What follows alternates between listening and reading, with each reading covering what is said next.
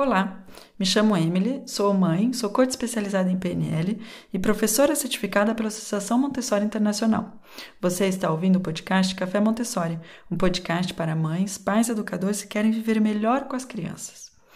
Hoje o tema que eu queria trazer para você é o tema da um, correção. Como é que a gente pode fazer para orientar uma criança a fazer algo que ela não está fazendo corretamente? Um, o que eu tenho observado na sala de aula é que, um, da maneira. Quanto mais possível, nós não abordamos isso de maneira direta. Então, não falar para a criança isso está errado, ou você está fazendo isso errado. Mas tudo o que eu venho visto e o que eu tenho aplicado em casa também é fazê-lo de maneira indireta, falando ou chamando a atenção à criança naquilo que, um, que, que poderia ser feito diferente. Vou dar um exemplo para ser um pouco mais claro. Eu vejo que a mesa do café da manhã não foi arrumada. É muito melhor trazer essa informação à criança que já está com 6, 7, 8 anos, ela entende completamente o que, é, o que nós queremos dizer com isso. Ou seja, arrume a mesa do. É, é, guarde as coisas do café da manhã que não foram guardadas, porque você foi a última pessoa a tomar café da manhã, ou seja lá qual for a regra na casa, né? Mas ao trazer a questão de maneira indireta, é como um a gente está lembrando a criança que às vezes já saiu para outra atividade, que é esperado dela que ela faça isso.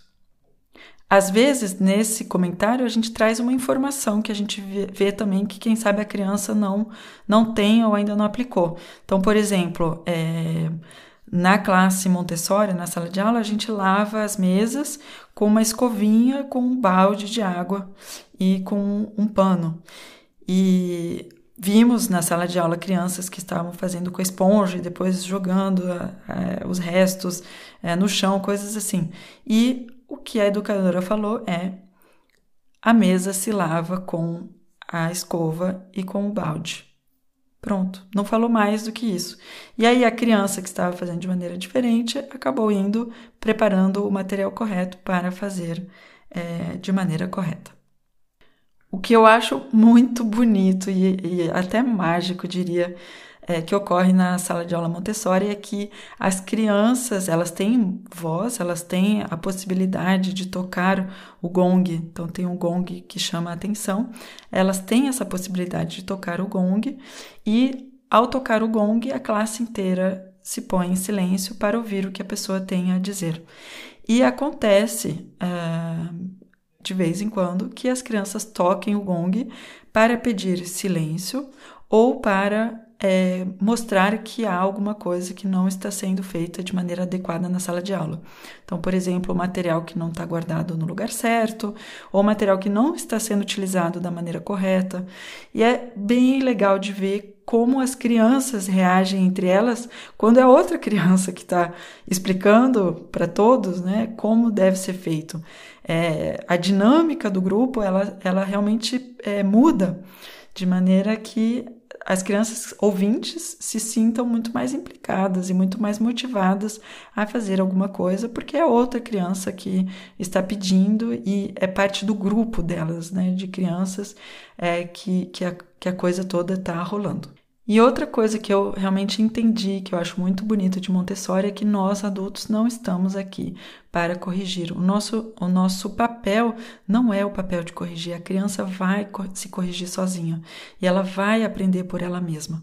Então, nós podemos auxiliá-la a obter é, as respostas que ela, que ela necessita, mas muito do. Uh, quando a gente se torna um adulto Montessori, quando a gente uh, acompanha crianças nesse contexto Montessori, nós ac acabamos desenvolvendo muito a nossa confiança que a criança vai encontrar é, a resposta que ela necessita e nós nos desapegamos também muito ao resultado final.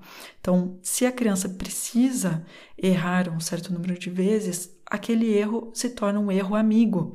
O erro é o melhor professor da criança, porque o erro vai permitir a criança de realmente entender alguma coisa e integrar algo, algum conhecimento, alguma realização que ela não teria feito se um adulto viesse e estivesse apenas corrigindo-a.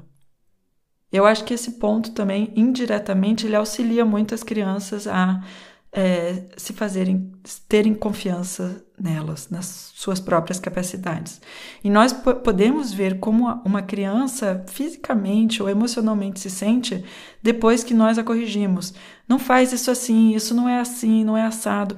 Criança não se sente bem, ela não se sente, ah, eu tô super bem, tô super feliz comigo. Não, ela fica desanimada. Então, vamos deixar às crianças essa oportunidade de aprender por elas mesmas.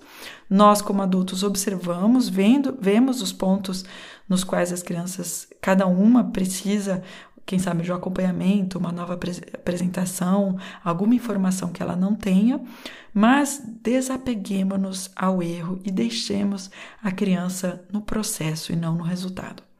Então é isso que eu queria trazer para você hoje. Espero que você gostou do episódio e nós nos vemos muito em breve no próximo episódio.